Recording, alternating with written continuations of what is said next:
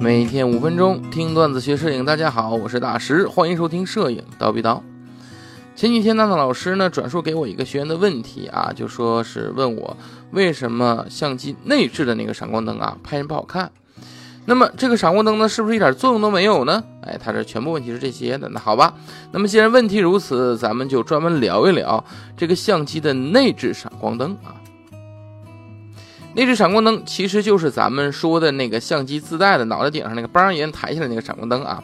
就这闪光灯呢有一个优势，它就是方便，因为它就是在相机的顶端，与相机它是一体的。当你想使用的时候，随时可以升起来使用。但是呢，它也包含了闪光灯使用中的两个缺点。第一个就是功率低，相机内的这种机内闪光灯啊，它一般功率都很小，多数都小于 GN 十二啊，在 ISO 一百的情况下，小于 GN 十二。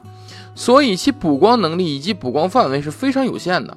第二个就是闪光灯的这个位置不能移动。你想，这个机内闪光灯它的位置它都是固定的，也就注定了它很难拍出好的光影效果。这一点呢，在我的单灯人像课里边，我是做过这些实战实验的啊，演示的啊。就当时我是将一个闪光灯啊放在机顶上，以及放在同一盏灯啊放在机顶上，以及放在灯架上，然后对同一个我的机位不变，对同一个模特进行拍摄。从成片可以看出来啊，闪光灯在机顶的时候，它是与机位同轴的，这个时候光线就显得太平，模特面部没有丝毫的光影效果。而将闪光灯放在灯架的时候呢，在侧方引闪的时候，模特脸部就有高光有阴影，这让脸部增加了层次感，对吧？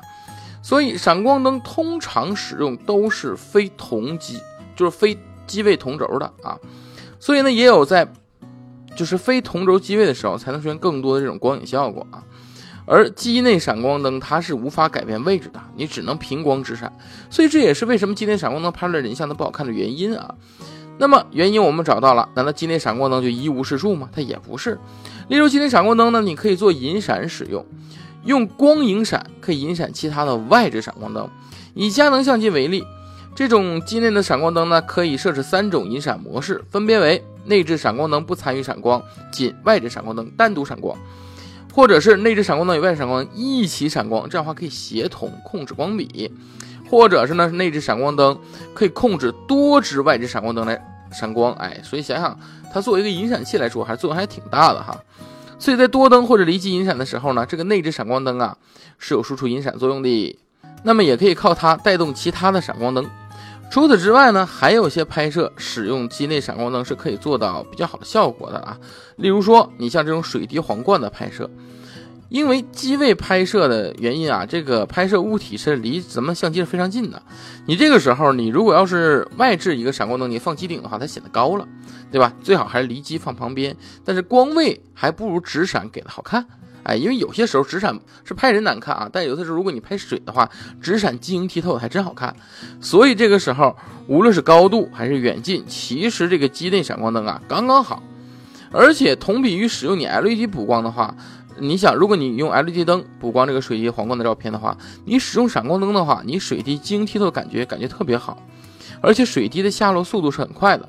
你用 LED 灯补光的话，很容易因为快门速度不够，哎，而让个把那个水滴拍糊。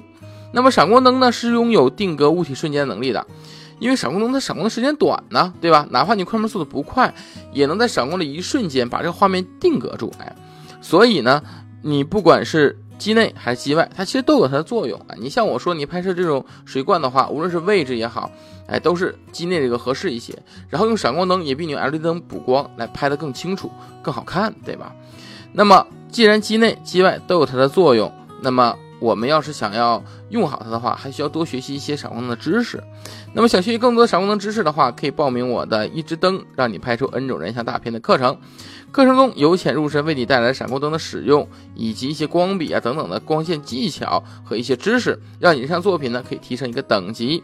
那么想要报名课程的同学呢，可以在我们的蜂鸟微课堂的呃微信号中回复“闪闪光灯”三个汉字啊。呃，回复“闪光灯”三个汉字啊，就可以爆出我们这个课程的链接了啊。你可以有一些免费的章节，你可以看一下啊，做个免费的福利也是好的嘛。好，那么我们本期就到这里，咱们下期见。